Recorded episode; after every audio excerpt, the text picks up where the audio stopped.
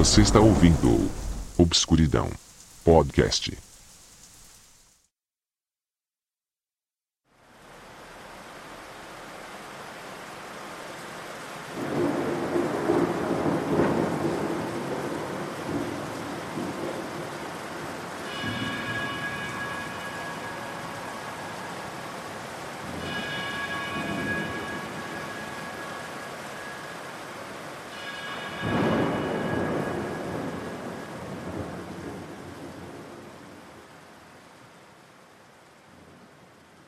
Boa noite.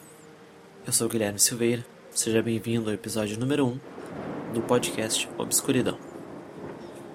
De início farei uma série de episódios introdutórios, sendo que este eu irei abordar o tema sobre fantasmas. Começando então pela definição, fantasma seria ali na, na crença popular uma alma ou algum espírito de uma pessoa que faleceu e acaba se manifestando de diversas maneiras para os que estão vivos. A crença de que existe a vida após a morte é intrínseca na humanidade, comum desde a época da pré-história, como a morte sempre esteve presente entre nós. Há essa grande questão do que teria do outro lado. Há também o ponto de que nós tememos a morte, ou às vezes atribuímos a o pós-morte alguma oportunidade de tirar algo de bom para nós. Então, ali na pré-história era muito comum que se pedia ajuda, como cura, ou alguma ajuda para a temporada de caça. Isso acontecia até mesmo dentro das próprias cavernas. E desde sempre, então, a gente teve essa ideia de que talvez houvesse a imortalidade da alma, desde muito antes em várias religiões. Em 2010 foi feito um levantamento pelo Instituto IPSOS que concluiu que 51% da população mundial entende que a nossa existência não termina quando a gente morre. Outros 26% não sabiam no que acreditar e somente 23% acreditava que acabava de fato. Então, feito esses levantamentos sobre a vida do pós-morte, a gente volta então para a parte dos conceitos mais específicos do que seria um fantasma. Muitas formas de manifestação. Então, uma das mais comuns é a aparição de uma pessoa. Ela é vista ali, às vezes pelo canto de olho, às vezes em forma de vulto, às vezes é só uma manifestação de luz de uma pessoa, somente ali com a forma de um indivíduo, às vezes com as roupas que seria de antigamente ou quando faleceu. É muito comum que haja aparição de alguém que morreu na família e aí apareça para outros parentes. Então há esse tipo de manifestação, mas claro que não se restringe somente a pessoas. Né? Há aparições de animais, carros, navios, trens, exércitos às vezes. Há relatos de, de vários tipos. Uh, inclusive sobre essa questão do navio, há o famoso caso do holandês voador, que seria esse navio fantasma, pirata. Então é bem famoso também coisas que não são necessariamente seres humanos. Uh, em geral, a, a manifestação é, se dá apenas pela aparição do indivíduo. Porém, há casos diferentes em que as pessoas escutam o que eles dizem, ou até mesmo eles fazem previsões, avisos, passam mensagem para as pessoas, aí nem sempre com a, a aparição deles. Existem também manifestações às vezes físicas. Uh, uma das mais famosas seria a manifestação do poltergeist, né, uma palavra que vem do alemão, significa aquele espírito que zombeteiro, digamos, né? Ele faz bagunça, ele derruba coisas, uh, quebra coisas, esconde. Há ali uma manifestação bem mais física e um pouco mais agressiva, eu diria, né? Então, este é um exemplo ali de manifestação física. Há muitas religiões que trabalham com, com essa ideia. Uh, nem todas acreditam, claro, algumas creem que se trata apenas de, de demônios, criaturas do mal que querem enganar as pessoas. Há, por exemplo, o Espiritismo, que trabalha justamente com pontos de vista completamente diferentes. Acredita que realmente é a alma de uma pessoa que às vezes tem o que comunicar e passa por processos de evolução do outro lado. Mas é interessante pensar que é algo que sempre esteve intrínseco na gente, essa ideia de que uh, não acaba aqui no mundo físico. Né? E com certeza a validação conforme esses fenômenos acontecem. Há também o fato de que às vezes os fantasmas eles estão é, ligados a algo físico. Na verdade, essa crença é muito forte. Às vezes eles estariam ligados a algum lugar, a alguma pessoa, a algum objeto até mesmo, ocorrendo às vezes também manifestações nessas coisas físicas em específico. Sendo comum, então, conforme acontecem esses fenômenos, talvez haver alguma, alguma comunicação ou alguma necessidade de levar paz a esse espírito que supostamente estaria em uma situação sem paz do outro lado, né? Isso explicaria o porquê às vezes reações tão violentas e agressivas, como se estivesse tentando chamar atenção. Contudo, às vezes manifestações é, muito pesadas de espíritos que realmente tentam ferir as pessoas. Eu já ouvi alguns relatos assim de marcas físicas ou até mesmo de batendo mesmo na pessoa, empurrando da escada, esse tipo de coisa. Isso seria então, né, espíritos é, malignos mesmo. Não necessariamente é um problema relacionado a um demônio, por exemplo.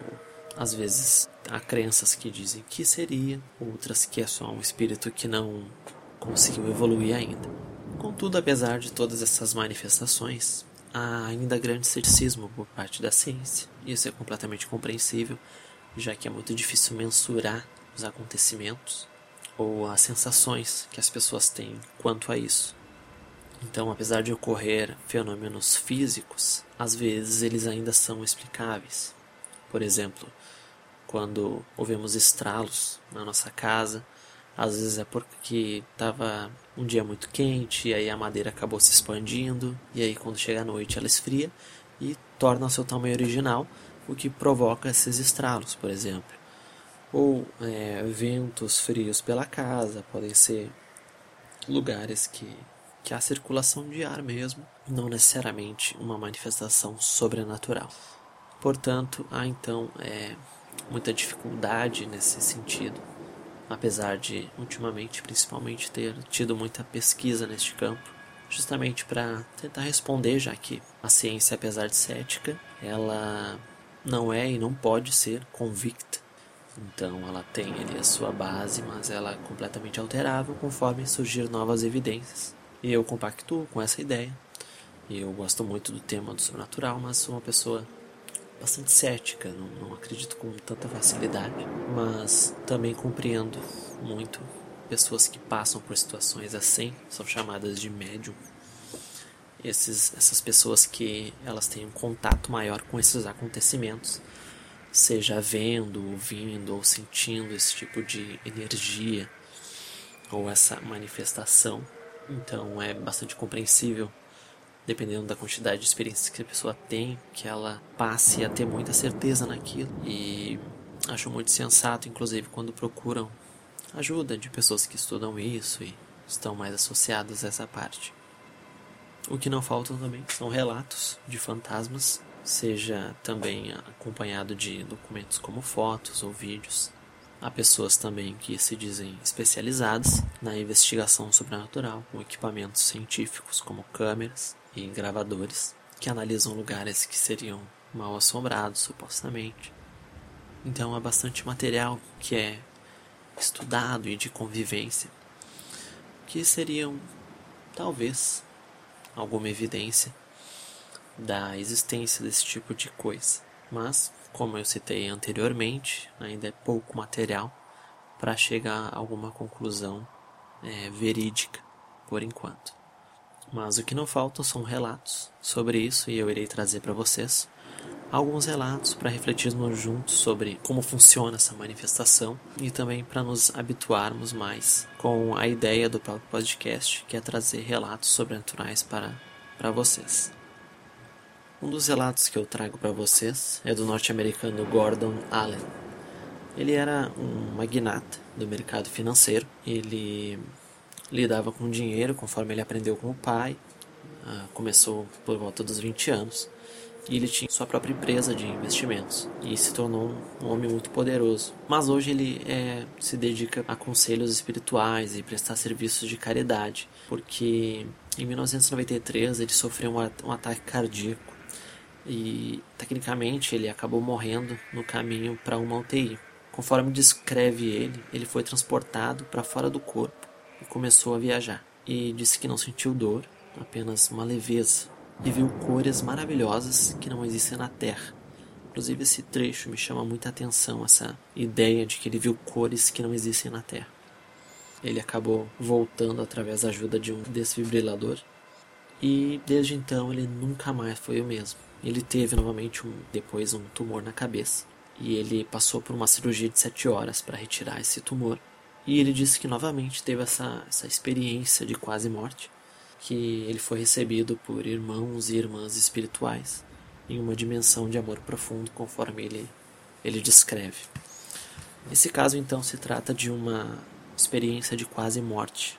É um acontecimento muito interessante e, de certa forma, até bastante comum no sentido de relatos, onde a pessoa ela acaba visitando um outro lado. A ciência tem umas explicações para isso, que seria uma, uma falta de oxigênio no cérebro, Uh, também tem explicação de que há uma grande, uma grande movimentação ali também na, na mente que acabaria causando esse efeito. Também diz que, as, que seriam alucinações ligadas às suas crenças. Mas o fato é que nada disso é, é tão preciso assim. Então, às vezes, as pessoas elas acabam vendo coisas que não necessariamente estavam ligado às suas crenças quanto à questão também de falta de oxigênio, ou grande, grande trabalho mental, também não é sempre que ocorre em situações em que ocorre a ZQM. Logo, isso também fica um pouco é, nublado para se ter certeza. Uma prática muito comum sobre as pessoas que acreditam na vida após a morte é a tentativa de comunicação. Uh, há várias formas, né? Vocês já devem ter ouvido falar sobre o jogo do copo, o tabuleiro Ouija, que é muito utilizado para esse fim. Por isso eu trouxe um relato para vocês também, no sentido de comunicação com os mortos. Numa tarde de novembro de 2002, teve um grupo de 23 pessoas que entrou em contato com o um antigo colega, o Astrogildo Eleutério da Silva. Ele havia morrido há seis anos. Foi numa sala com isolamento acústico no Centro de Convenções da Bahia, em Salvador, onde os espíritas colocaram quatro aparelhos de rádio, todos eles ligados, mas sem sintonizar em nenhuma emissora, e um gravador sobre a mesa. Então eles se sentaram ao redor e quem conduziu o experimento era o pesquisador espírita Clóvis Nunes. Então ele pediu em voz alta que, se algum espírito presente quisesse se comunicar, e eles aguardaram por cinco minutos. Então ouviram uma pancada forte no som e aí a fita parou e foi rebobinada. E depois do, do barulho, houve então um registro de uma voz que ninguém tinha percebido. E a mensagem era como se fosse um poema. Ela dizia: Aos meus contemporâneos, que no corpo ainda estão, não demorem muitos anos, venham logo para cá, pausadamente, em alguns trechos. E terminava com a assinatura né, do espírito Daqui vos fala Astrogildo. E Carmen Drummond da Silva, a viúva do, do suposto espírito, foi chamada para ouvir a gravação e confirmou que a voz era de fato do marido falecido. Então, este é um relato muito interessante. A ciência tem dúvidas quanto a isso, né? acaba falando que às vezes é uma, apenas uma conexão com alguma rádio, ou apenas sons e as pessoas acabam crendo que ele tem um significado. Mas também há muitos relatos sobre essa questão da comunicação com o outro lado. Eu particularmente acho muito interessante essas que ocorrem através de ajuda de um, de um gravador, um microfone, algum aparelho digital, acho muito interessante. Bem, agora eu trarei para vocês dois relatos mais bem detalhados, com mais informações para exemplificar então a questão dos fantasmas. São os eventos que ocorreram na paróquia de Borley. Uh, segundo os moradores, a paróquia de Borley, numa região pouco povoada da Inglaterra, era assombrada por sons de passos e pancadas inexplicáveis, além do fantasma de uma freira que caminhava pelo gramado. Ela seria o espírito de uma noviça que, séculos atrás, tinha sido emparedada viva no mosteiro que havia ali, por como punição por tentar fugir com um monge. A pedido de um jornal, o investigador Harry Price adotou o caso em 1929 e, logo na primeira visita, enquanto entrevistava os moradores e funcionários, ouviu os sinos da paróquia badalarem sozinhos. Mas eles estavam desativados havia anos, e nos meses seguintes começaram a surgir rabiscos nas paredes, endereçados a Mary Ann, esposa de um reverendo da região. Um deles dizia: uh, Mary Ann, por favor, me ajude. E em 1937, o investigador Price decidiu que uh, iria alugar a paróquia por um ano e recrutou cerca de 40 pessoas para se dedicar à investigação. A maioria não registrou nenhuma anormalidade, mas, mas outras alegaram vislumbrar luzes estranhas e objetos se movendo sozinhos, e também o fantasma da freira. E os estranhos recados a Marianne continuavam a aparecer na, nas paredes. Em 1939, a paróquia foi totalmente incendiada supostamente por causa de uma lamparina na biblioteca. E quatro anos depois, escavações encontraram um maxilar feminino com duas medalhas religiosas. O investigador Price ainda testemunhou em 1943 um tijolo despencar sozinho dos escombros, e um fenômeno que foi registrado em foto, e escreveu dois livros sobre o caso, mas acabou nunca conseguindo solucioná-lo. O outro relato uh, aconteceu na cidade alemã de Rosenheim e foi o caso mais bem documentado de um poltergeist. No fim de 1967, funcionários do advogado Sigmund Adams, na cidade alemã de Rosenheim, uh, começaram a sofrer estranhas perturbações no escritório. Um chiado constante distorcia as ligações telefônicas. Depois a linha começou a cair e por fim passou a registrar dezenas de ligações feitas em um único minuto. A companhia telefônica local trocou toda a fiação, mas não adiantou nada. Depois que um lustre despencou do teto, sem motivo, Adams decidi decidiu substituir todas as grandes fontes de luz fluorescentes por incandescentes, mas as novas lâmpadas eram vistas explodindo sozinhas. Os técnicos da companhia elétrica instalaram amperímetros e constataram descargas inexplicáveis de energia. O caso ganhou repercussão e foi parar nos jornais. Hans Bender constatou que os fenômenos só ocorriam em horário comercial e na presença da auxiliar administrativa Anne-Mary Scheber. Quando o escritório reabriu após as festas do fim de ano, um funcionário viu um arquivo de 170 quilos se mover sozinho por quase meio metro. O próprio Adams testemunhou alguns de seus quadros girando na parede. Dois dos professores de física convidados por Bender não conseguiram achar explicações. O local só voltou a ter paz após Anna Mary ser despedida. Entretanto, os estranhos efeitos continuaram a seguir a jovem por um breve período de tempo em seu novo emprego e, e na sua casa. A causa dos fenômenos seria uma série de poltergeists gerados inconscientemente pela própria Anna Mary. Então, trazendo um pouco ali da minha opinião sobre é, onde tinha essa aparição dessa freira, eu achei bastante condizente, na verdade, com os acontecimentos. Inclusive, é, supostamente então houve essa prova onde encontraram o corpo dessa freira que teria sido emparedada. Isso foi bem, bem assustador, eu diria, acabar validando a lenda que havia no local. E bastante interessante e bem inexplicável caso de fato tenha acontecido os fenômenos. Sobre este caso da cidade de Rosenheim, eu achei bastante interessante também, porque ele traz este conceito do poltergeist não necessariamente ser de um espírito externo. Há a ideia que às vezes há manifestações físicas no, em algum ambiente, justamente por causa de uma pessoa que está naquele ambiente que está tendo alguma manifestação uh, num sentido mais paranormal, de telecinese mesmo, esse tipo de, de coisa. Então é bem interessante esse outro conceito também, que o poltergeist seria algo gerado inconsciente por alguém que está lá. E também, né, se supostamente tudo ocorreu, ali a, as provas também sobre a moça, a Anne Mary, que quando já não estava naquele mesmo ambiente, nada daquilo ocorria.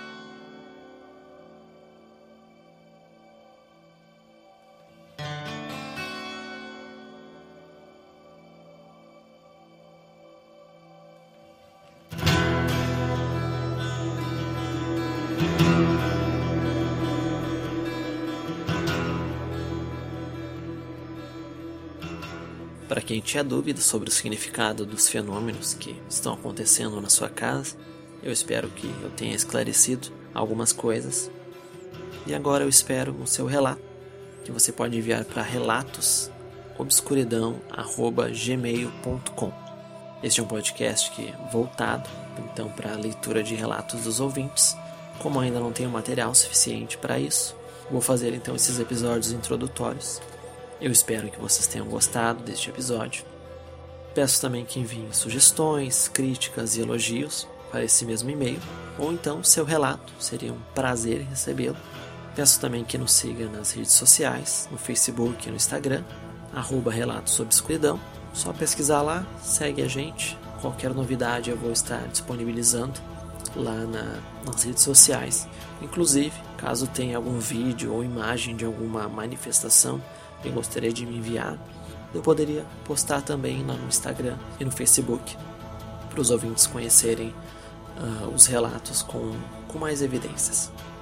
Caso tenha alguma dificuldade de enviar por e-mail o relato, estarei recebendo no direct do Instagram, também nos comentários dos posts, sem problema, por enquanto eu posso receber lá, então ficou bem fácil de mandar o seu relato.